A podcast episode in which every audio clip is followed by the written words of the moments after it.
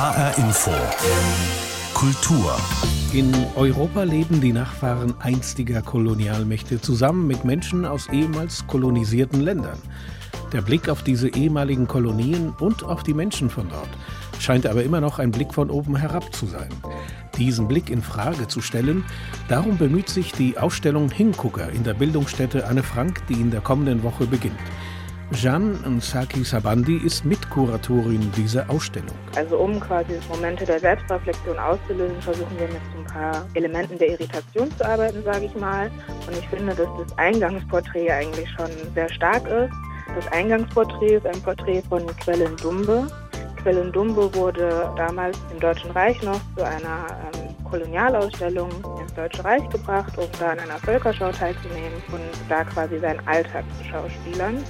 Heißt, die Besucher kamen in die Ausstellung, um sich quasi schwarze, vermeintlich primitive Menschen anzuschauen.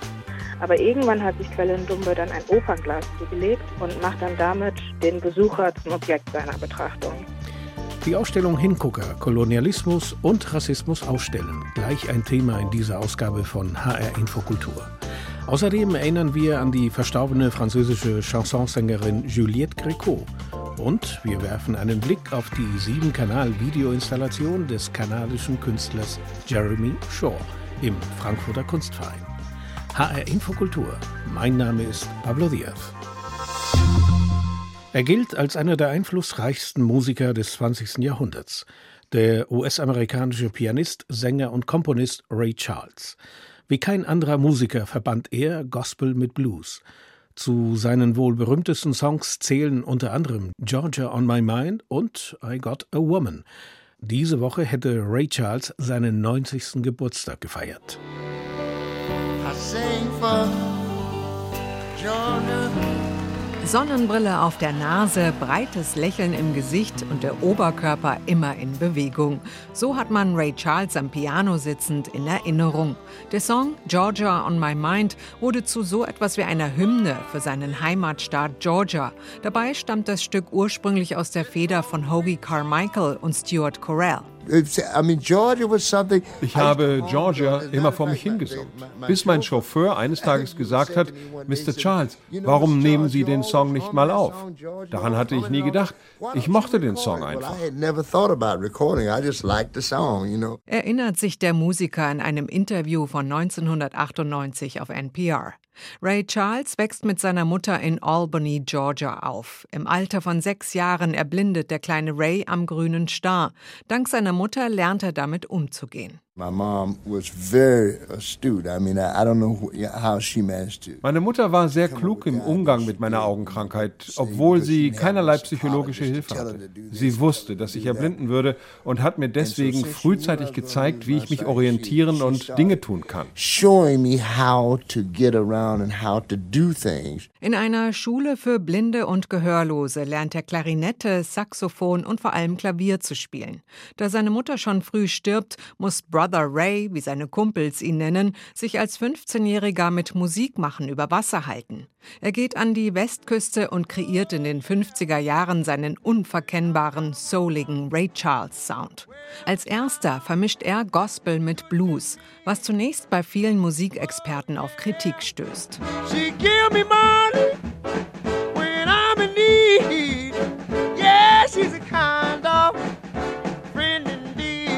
Ray Charles Songs drehen sich häufig um seine beiden Leidenschaften, Frauen und Drogen. Er war seit seinem 16. Lebensjahr heroinabhängig. Auch seine Südstaatenherkunft und seine Hautfarbe sind immer wieder Thema. Wegen seines Engagements in der Bürgerrechtsbewegung durfte Ray Charles in Georgia nicht auftreten. Beim Musikmachen habe seine Hautfarbe allerdings nie eine Rolle gespielt, erzählt der Musiker auf NPR. Das ist das Wunderbare an Musik. Auch da gibt es sicherlich eine Trennung von Schwarzen und Weißen, aber nur ganz wenig. Es gab weiße Bands mit schwarzen Bandmitgliedern und umgekehrt. Als ich jung war, habe ich mit einer Hillbilly Gruppe aus Florida gearbeitet, den Florida Playboys. Die haben mir übrigens das Jodeln beigebracht. And there was a hillbilly group. They taught me how to yodel. Yodel. Jazz, Blues, Gospel, Country und ganz selten auch Jodeln. Ray Charles hat mit seiner Musik musikalische Schranken eingerissen. Songs wie Unchain My Heart oder Hit the Road Jack wurden später unzählige Male gecovert. Bis in die 90er gab Ray Charles zusammen mit seinem Orchester Konzerte. 2004 wurde ihm mit Ray, mit Jamie Foxx in der Hauptrolle, ein filmisches Denkmal gesetzt.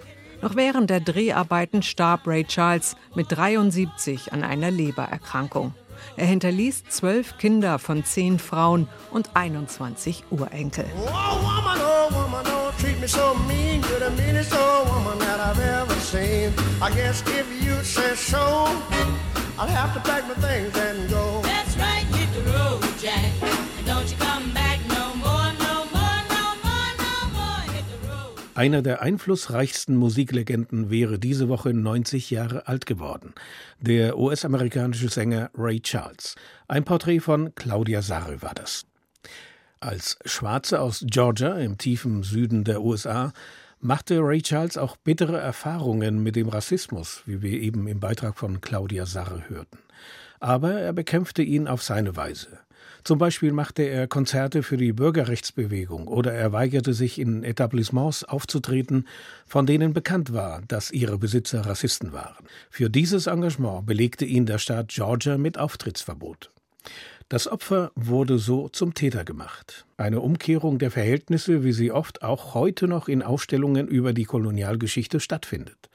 Darauf will eine Ausstellung in der Bildungsstätte Anne Frank aufmerksam machen.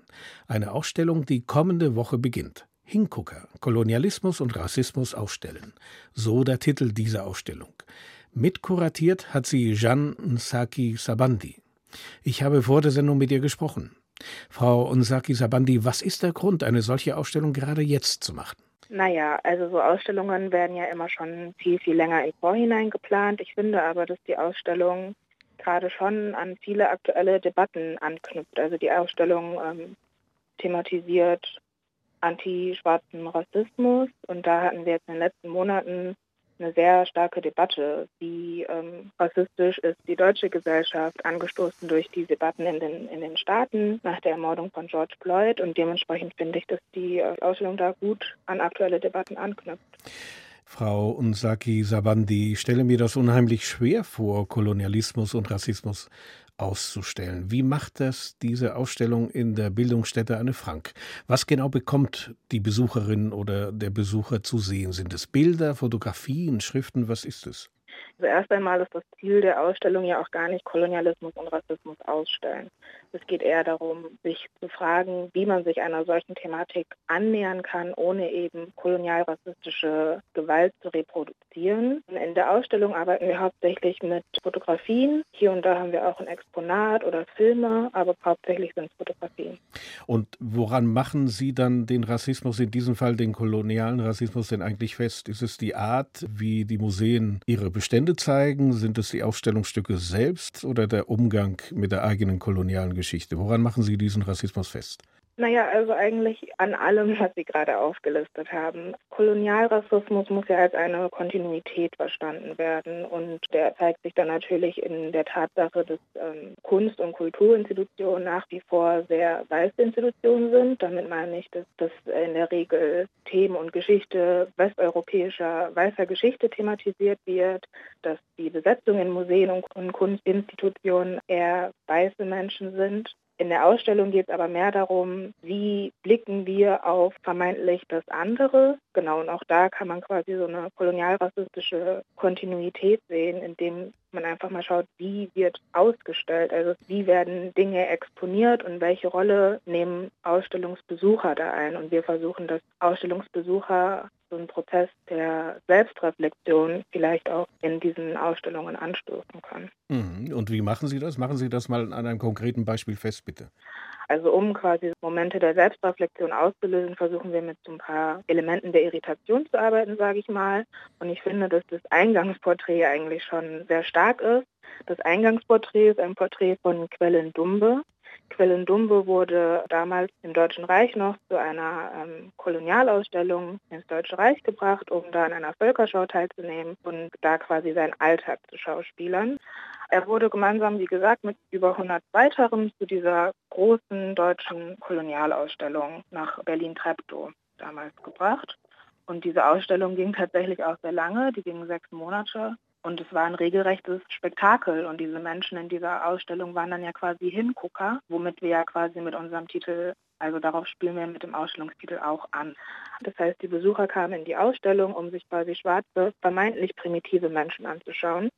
Aber irgendwann hat sich Quellendumbe dann ein Opernglas zugelegt und macht dann damit, also macht auf diese Art und Weise den Besucher zum Objekt seiner Betrachtung. Und ich finde, durch dieses Bild kriegt der Besucher direkt von Anfang an die Möglichkeit zu gucken, okay, mit welchen Erwartungen gehe ich eigentlich in diese Ausstellung. Aber Frau Saki Sabandi, in diesem Jahr wurden ja auch in vielen Städten, auch in Deutschland, die eigene koloniale Geschichte dagegen demonstriert. Straßennamen wurden zum Beispiel hinterfragt, also die Mohrenstraße und die Debatte um die Mohrenstraße zum Beispiel in Berlin.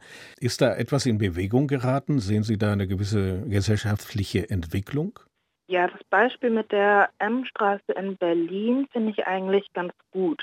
Also da gab es diesen Beschluss, diese, diese Straße umzubenennen. Und ich kann man natürlich nicht losgelöst davon betrachten, dass insgesamt gerade diese Debatte über Rassismus in Deutschland herrscht. Aber was man halt auch nicht vergessen darf, es gibt ja schon seit Jahren Bemühungen, solche Straßennamen umzubenennen. Also Decolonized Berlin Mitte ist ja so ein Bündnis, was schon seit Jahren diese Umbenennung fordert. Also es ist nichts, was plötzlich passiert. Diese Debatte um Rassismus hat diesen Forderungen natürlich nochmal so einen Schub gegeben, aber das sind Kämpfe, die, ja, die seit Jahren geführt werden und die viel Kraft kosten. Jeanne Nsaki Sabandi war das, Mitkuratorin der Ausstellung Hingucker, Kolonialismus und Rassismus ausstellen in der Bildungsstätte Anne Frank. Diese Ausstellung beginnt am kommenden Dienstag, 29. September. Frau Nsaki Sabandi, vielen Dank für das Gespräch. Danke.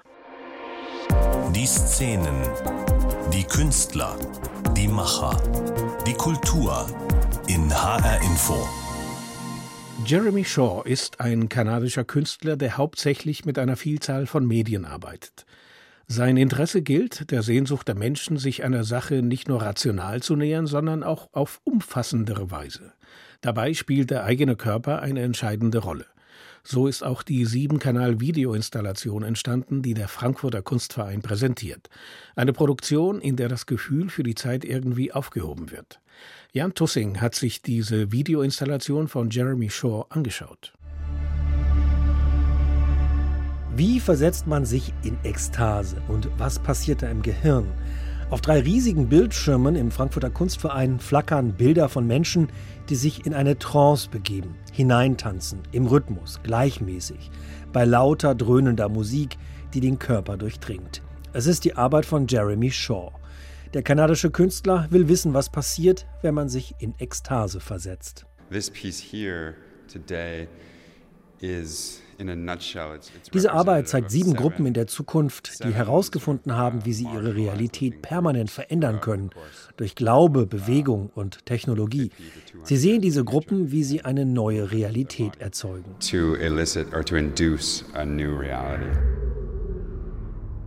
Eine neue Realität, sagt Jeremy Shaw und macht dabei einen sehr nüchternen Eindruck. Aber der in Berlin lebende Künstler kennt auch andere Zustände. Denn er hat in der Berliner Club- und Techno-Szene lange als DJ gearbeitet und sich früher so manche Nacht um die Ohren geschlagen. Er konnte beobachten, wie junge Menschen im Drogen- und Musikrausch tanzend in Verzückung gerieten. So begann sein künstlerisches Interesse. 2004 habe ich Leuten DMT verabreicht. Das ist eine synthetische Form von Ayahuasca.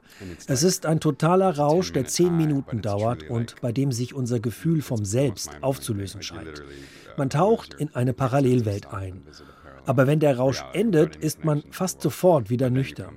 Ich wollte, dass die Teilnehmer danach direkt beschreiben, wie sie sich fühlen. Aber ich habe gemerkt, dass es keine gemeinsame Sprache gibt.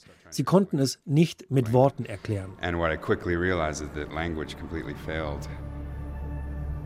Keine Worte für das rauschhafte Gefühl von Ekstase und Selbstvergessenheit, die der Mensch erlebt, wenn er in einen anderen Zustand gerät. Deswegen arbeitet Jeremy Shaw mit Bildern. Wie kann man die verschiedenen Gefühls- und Bewusstseinszustände visuell übersetzen?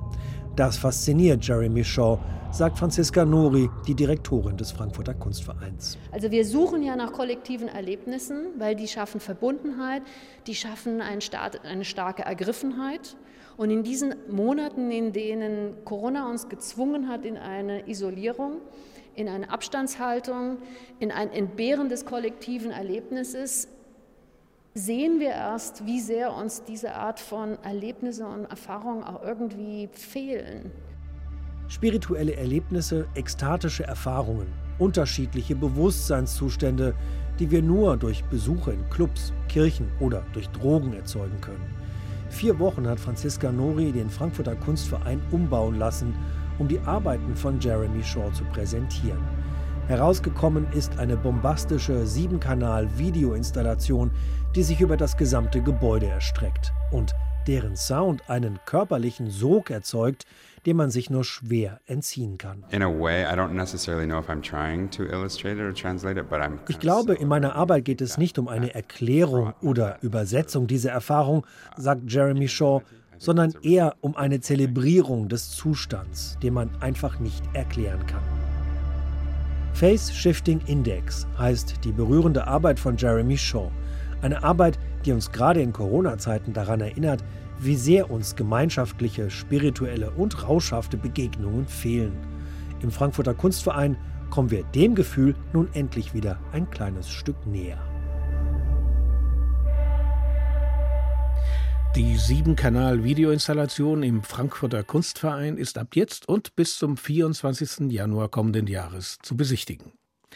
Eine Künstlerin, die gerne ihren eigenen Körper als Modell einsetzt, ist die US-amerikanische Fotografin Cindy Sherman. Sie zählt zu den größten zeitgenössischen Fotografinnen, bekam letztes Jahr den Max Beckmann Preis und die Louis Vuitton Stiftung in Paris ehrt sie jetzt mit einer umfassenden Retrospektive. Gezeigt werden Werke von ihr von 1975 bis heute.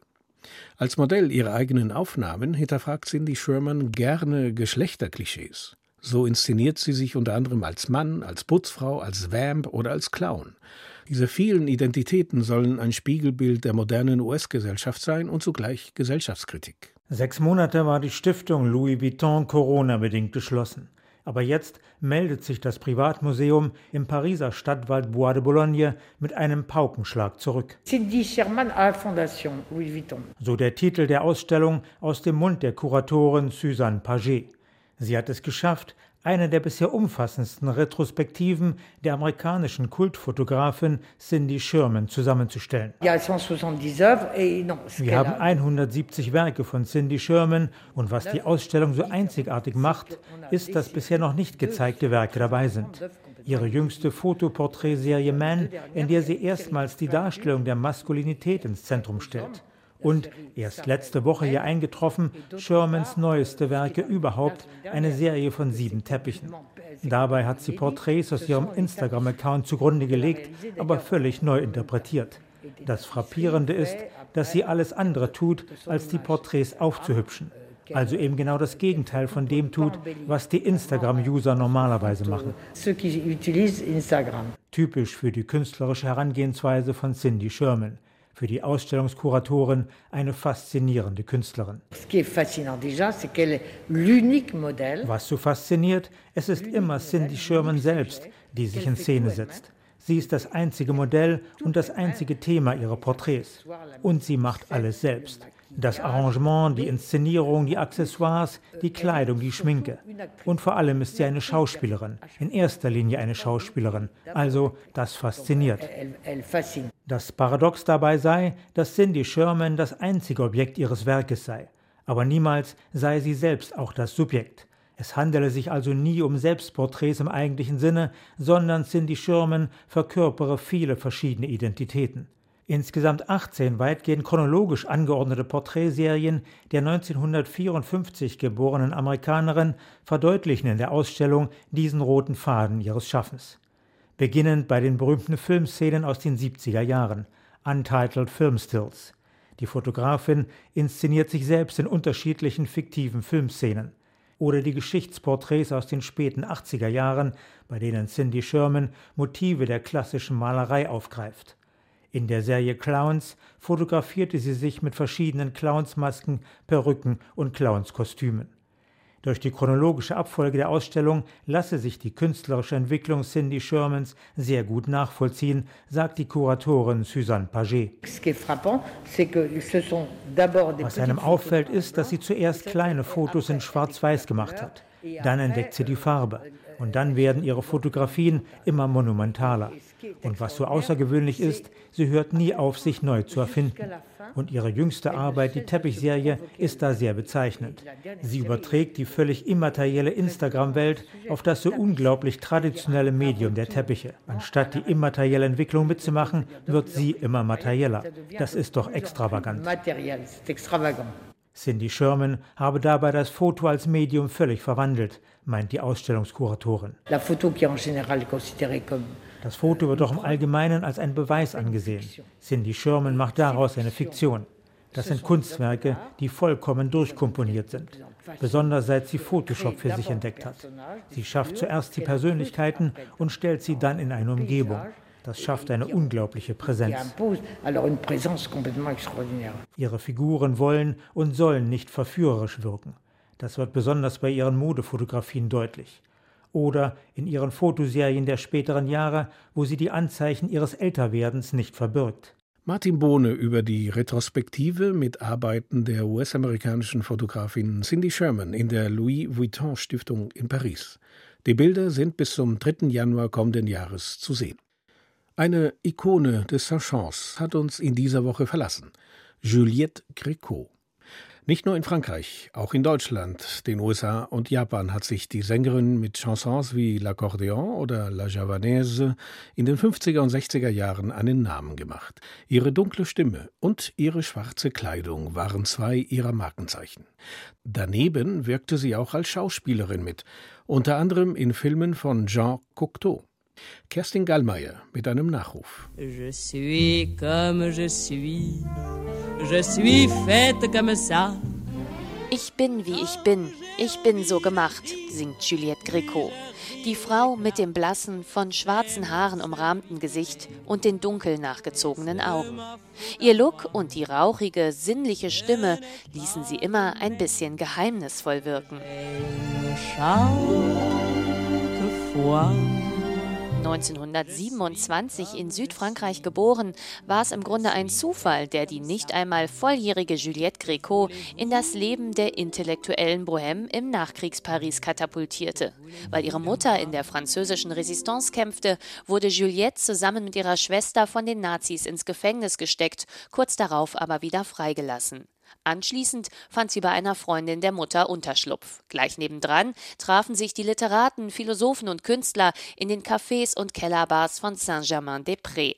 Sie waren fasziniert von der Unverfrorenheit der jungen Juliette. Niemand anderes als der Existenzialist Sartre war es, der sie zum Singen überredete. Eines Tages lud Sartre uns zum Essen ein, ins Restaurant Cloche d'Or auf dem Montmartre. Wir waren gerade dabei, wieder runterzulaufen. Da hörte ich ihn hinter mir rufen, Gricot, ich sagte, oui, Monsieur, Sie werden singen. Und ich, pardon? Er sagte, Sie müssen singen, Sie haben eine schöne Stimme. Gleich für den nächsten Morgen bestellte er mich zu sich und suchte Texte für mich heraus. Er war es, der mich auf die Welt brachte. Und nicht der einzige Schriftsteller, dessen Worte sie, stets in Schwarz gekleidet, auf der Bühne interpretierte. Die literarischen Chansons wurden zum Markenzeichen von Juliette Gréco. 1963 schrieb Serge Gainsbourg für sie sein berühmtes La Javanaise. Für ihn war es ein Privileg, dass Gréco seine Lieder sang. Sie wiederum konnte nur singen, wenn sie verliebt in das Lied war. Je ne sais pas chanter une chanson si je ne, si je ne tombe pas amoureuse de la chanson. Genauso frei wie ihre Lieder suchte sich Greco auch ihre Männer aus und manchmal auch Frauen. Sie verliebte sich in Jazz-Trompeter Miles Davis. Mit ihrem ersten Ehemann, dem Schauspieler Philippe Lemaire, bekam sie eine Tochter. 1966 heiratete sie Charakterdarsteller Michel Piccoli. Ihr langjähriger Pianist und Brel-Komponist Gérard Joannest wurde Ende der 80er ihr dritter Ehemann. Der freie Lebensstil, den Juliette Gréco schon früh verkörperte, gefiel damals aber längst nicht allen. Ich war auch eine Skandalfigur. Ich war skandalös, ohne etwas getan zu haben. Eine Legende war Juliette Gréco schon zu Lebzeiten als Muse von Saint-Germain-des-Prés. Eine Legende wird sie bleiben, als eine der größten Chansonsängerinnen überhaupt. Man soll nicht so die Chansonsängerin Juliette Gréco starb am vergangenen Mittwoch in Saint-Tropez. Kerstin Gallmeier erinnerte an sie. Und soweit HR Infokultur. Diese Sendung finden Sie online auf hrinforadio.de zum Herunterladen. Mein Name ist Pablo Diaz.